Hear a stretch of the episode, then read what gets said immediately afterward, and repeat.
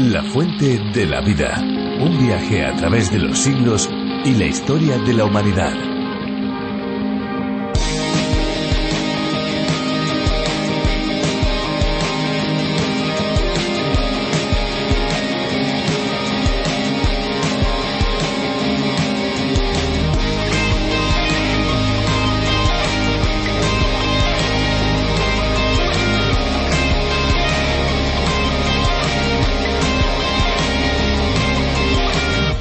¿Sabían que el agua infusionada está de moda?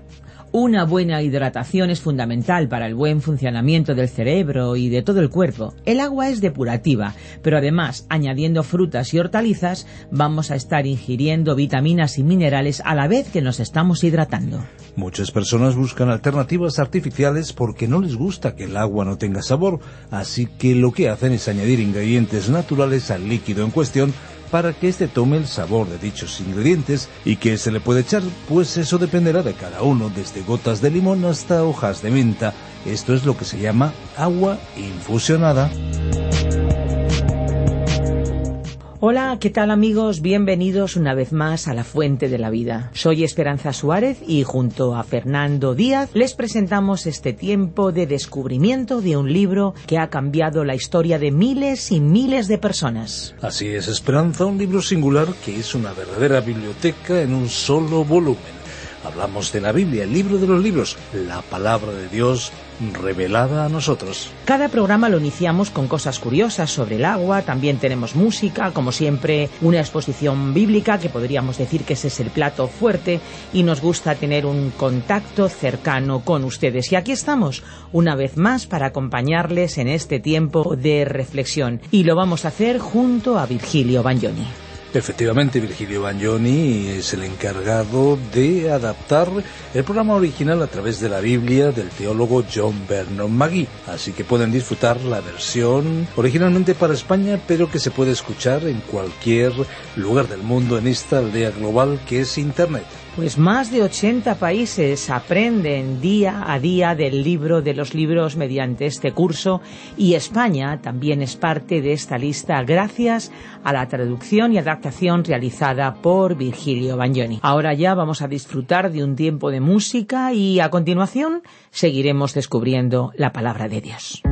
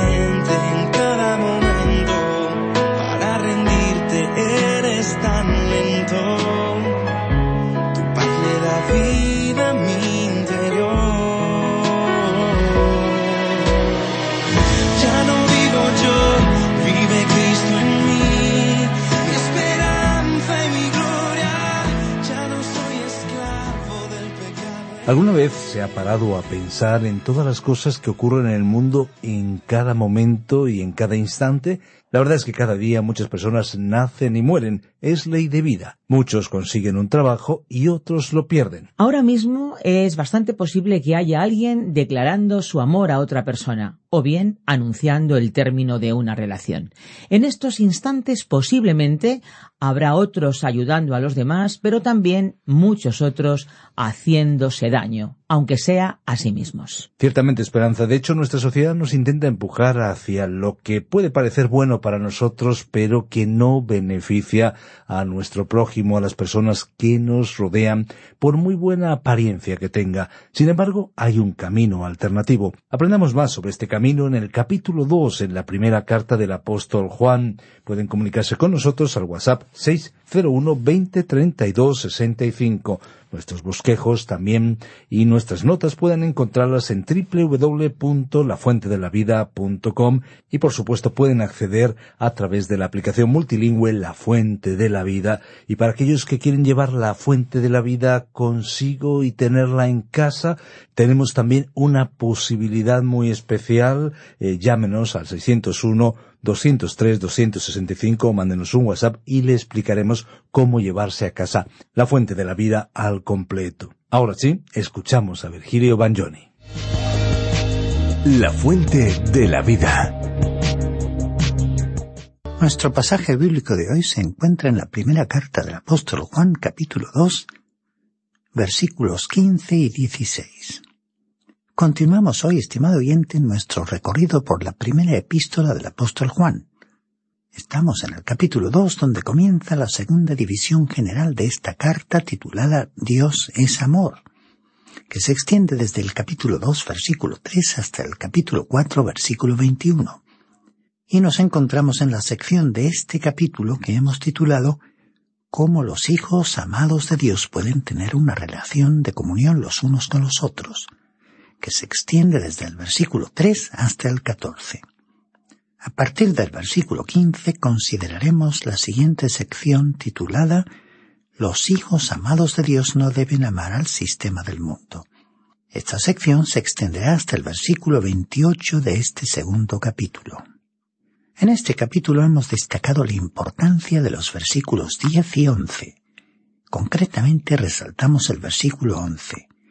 En este pasaje el apóstol Juan nos ha dejado la siguiente gran declaración.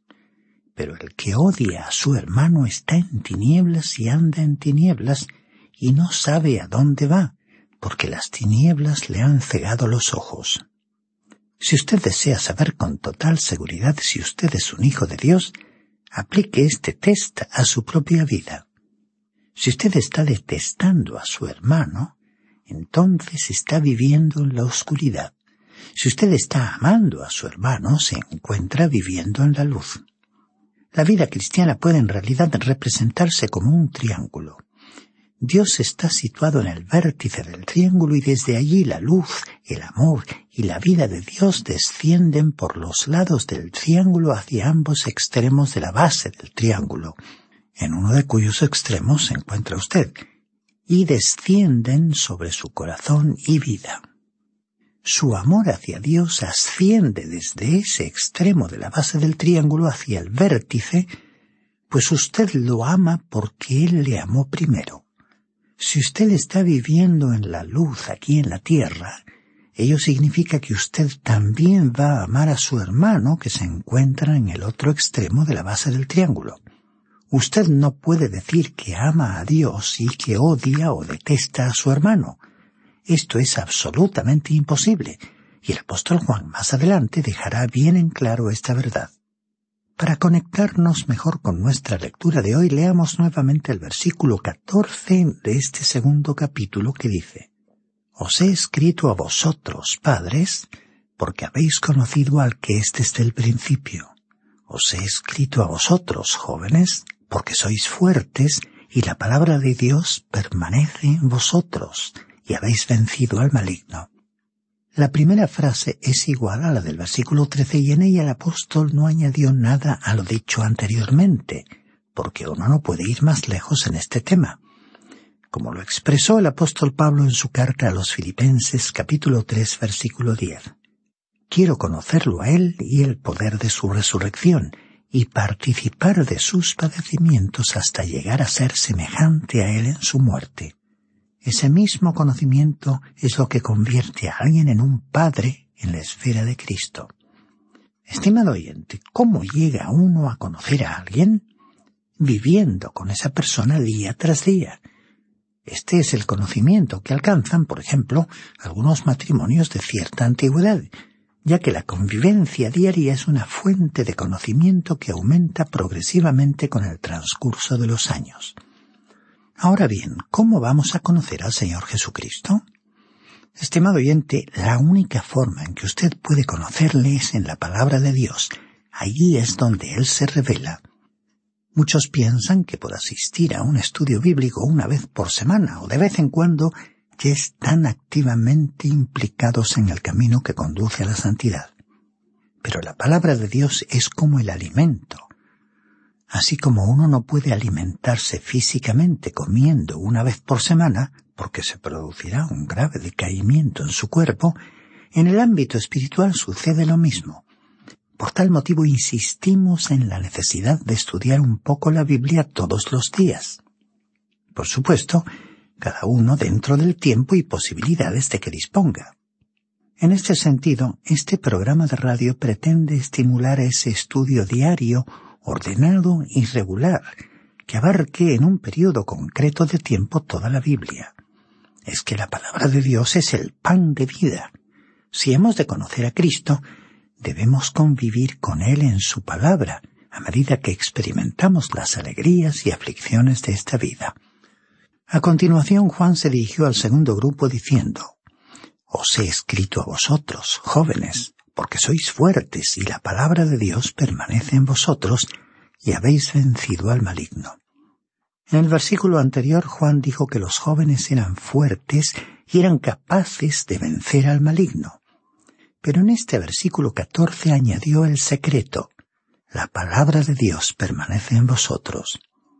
Estimado oyente, ¿Cómo podemos usted y yo vencer al maligno? Pues con la palabra de Dios.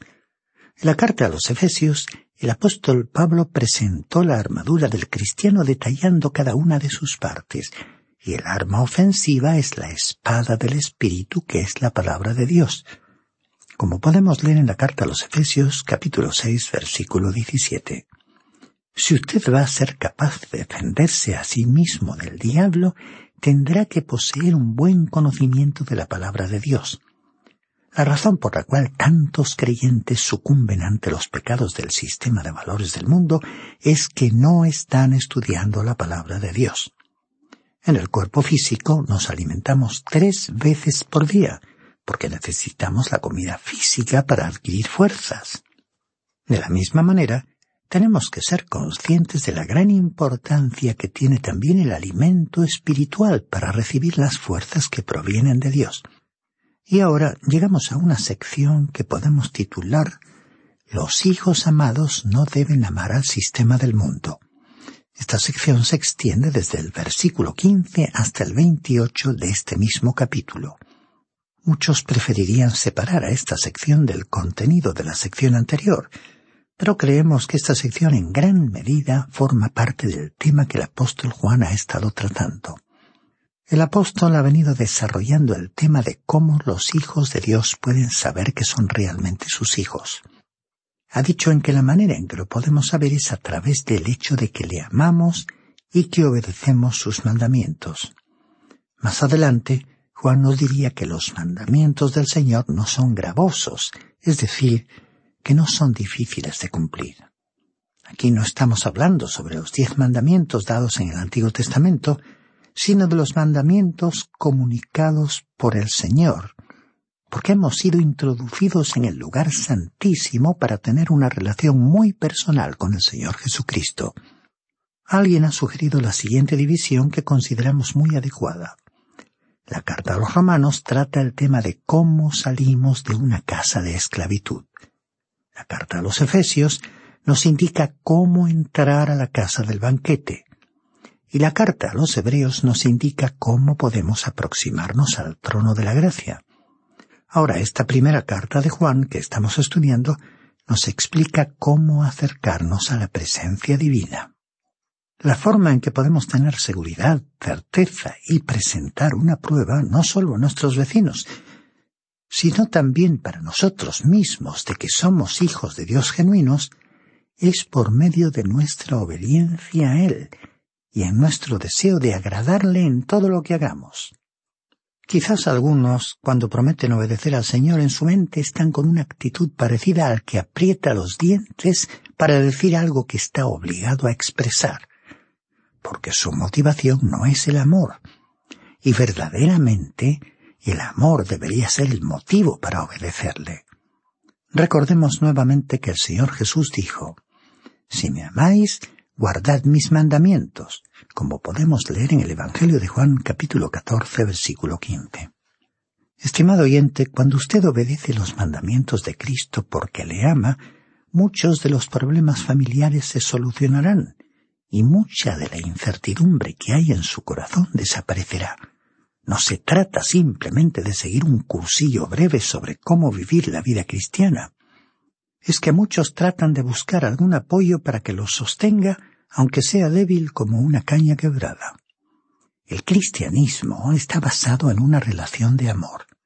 La salvación es como una aventura de amor. Juan iba a decirnos más acerca de este tema al escribir nosotros lo amamos a Él porque Él nos amó primero, como podemos leer en esta primera carta de Juan capítulo 4 versículo 19. Ahora, en este versículo 15 del capítulo 2 de la primera epístola de Juan leemos, No améis al mundo ni las cosas que están en el mundo. Si alguno ama al mundo, el amor del Padre no está en él. Nos llama la atención la frase no améis al mundo ni las cosas que están en el mundo.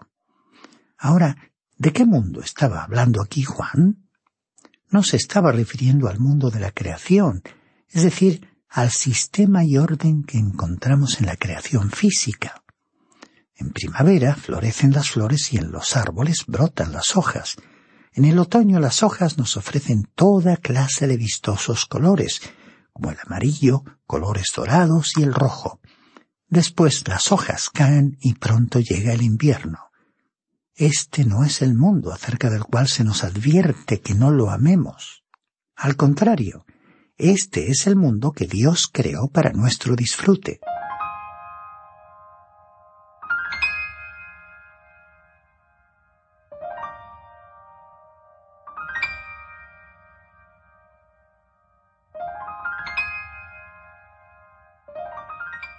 Alguien ha expresado su impresión ante las maravillas de la naturaleza de la siguiente manera.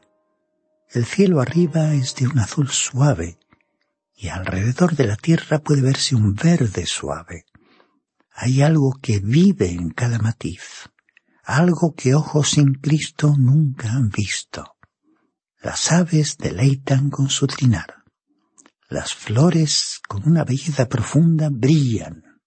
Hasta aquí la cita es que incluso los poetas se enfrentan con dificultades a la hora de encontrar palabras adecuadas para expresar las sensaciones que experimentamos al contemplar la gloria de Dios reflejada en la creación. ¿Cómo íbamos a despreciar a ese mundo adornado con esas montañas imponentes, las cascadas espectaculares y el suave rumor de los ríos? ¿No le parece esto algo hermoso, estimado oyente, que el Creador ha preparado para que lo disfrutemos? Esa es la creación a la que debemos amar, el mundo que podemos admirar y que nos entusiasma. Así que Juan no se estaba refiriendo a este mundo como el que no podemos amar. Juan tampoco se estaba refiriendo al mundo de la humanidad o la raza humana. La Biblia nos dice que de tal manera amó Dios al mundo. ¿Cuál mundo? El mundo de la gente, el mundo de los seres humanos. Dios amó tanto a este mundo que ha entregado a su Hijo unigénito, como podemos leer en el Evangelio de Juan capítulo 3 versículo 16. Entonces, ¿a qué mundo se refería Juan? La palabra griega para mundo aquí es cosmos. Tiene que ver con el sistema del mundo, el sistema organizado encabezado por Satanás que deja fuera a Dios y en la actualidad se opone a Él. A ese aspecto del mundo se refirió el apóstol al decir que no teníamos que amarlo, Es decir, estaba señalando a ese mundo organizado en contra de Dios. Es que hay un sistema mundial funcionando en la actualidad y que está controlado por el enemigo de Dios. Juan mencionó esta realidad en su Evangelio, citando las palabras del Señor Jesús que dijo, No hablaré yo mucho con vosotros, porque viene el príncipe de este mundo, y él nada tiene en mí como podemos leer en el Evangelio de Juan capítulo 14 versículo 30. El llamado príncipe de este mundo, el príncipe del sistema mundial, que forma parte de la civilización en la que usted y yo vivimos hoy, ese sistema pertenece a Satanás. En una ocasión, cuando el Señor Jesús se encontraba en esta tierra, Satanás le ofreció al Señor los reinos de este mundo Así que está claro que todo le pertenece en este sistema, y ese es el mundo que no debemos amar. También leemos en el Evangelio de Juan capítulo 16 versículo 11, El príncipe de este mundo ha sido ya juzgado. En la epístola a los Efesios, en el versículo 4 del capítulo 1, cuando el apóstol Pablo habló de la fundación del mundo, estaba hablando sobre la creación material, pero cuando uno lee el capítulo 2 de esa epístola a los Efesios, en el versículo 2, vemos que el apóstol dijo, en los cuales anduvisteis en otro tiempo siguiendo la corriente de este mundo. Ahora, ¿cuál es la corriente de este mundo? Bueno, este es el mundo que está lleno de avaricia, con una ambición egoísta, con placeres sensuales, con engaño, con mentira y con peligro. Ese es el mundo en el cual usted y yo vivimos en el presente, y el apóstol nos estaba diciendo aquí que no debíamos amarlo. Estamos viviendo en un mundo impío que se encuentra en rebelión contra Dios. En general, nuestra cultura y civilización contemporáneas están en contra de Dios. Y por lo tanto, el Hijo de Dios no debe amar lo que se oponga a Dios deliberadamente. Como Jesús mismo dijo, nos encontramos de paso por este mundo, pero no somos del mundo. Algunos actúan en el mundo de los negocios y otros incluso en el ámbito social, pero no formamos parte del sistema general.